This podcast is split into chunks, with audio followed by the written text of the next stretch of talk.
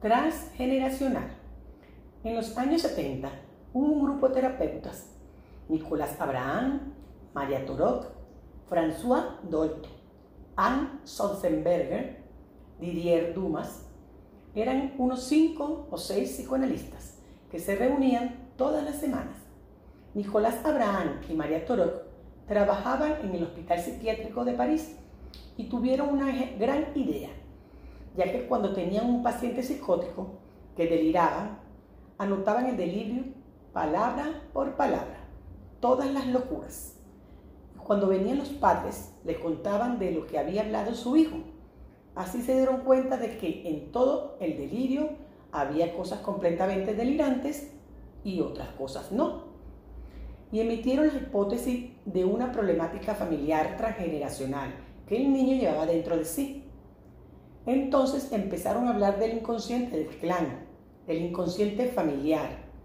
Aquí encontraron un repertorio de cosas que todos tenían un denominador común. El niño que está allí delirando es el representante de una carga emocional que no ha sido manejada en tiempo real. El denominador común es la vergüenza de decir algo que ha pasado en el clan ¿Qué vamos a esconder en el clan?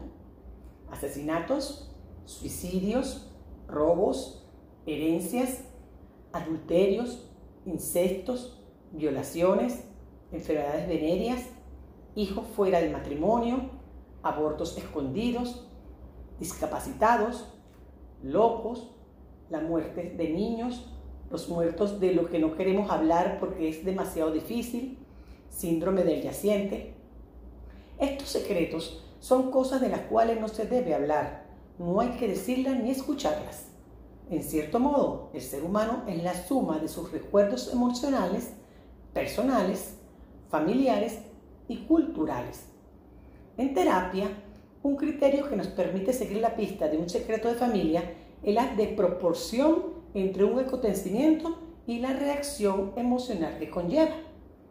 Otro criterio es el carácter irracional compulsivo de las reacciones. Las personas que tienen la impresión de hacer cosas a su pesar, de no poder controlar sus reacciones, ser el juguete de sus emociones, todos estos automatismos, comportamientos irresistibles o actitudes de fracasos repetidos en que la persona entra en contacto con una emoción desbordante son indicios que pueden orientarnos a una posible herencia familiar.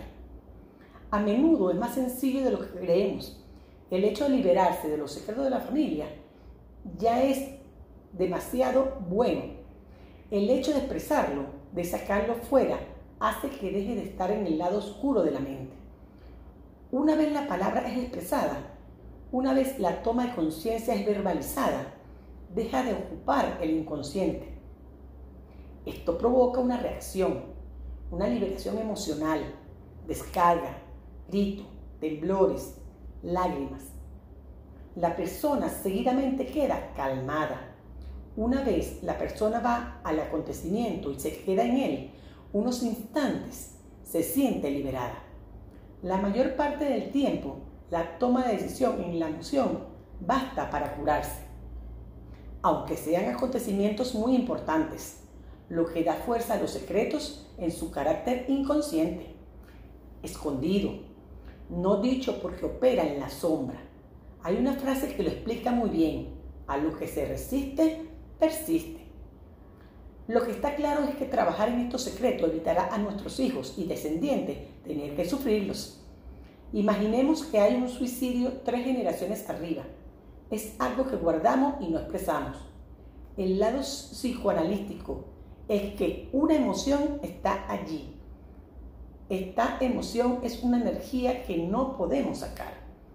Entonces la vamos a guardar dentro de una crista.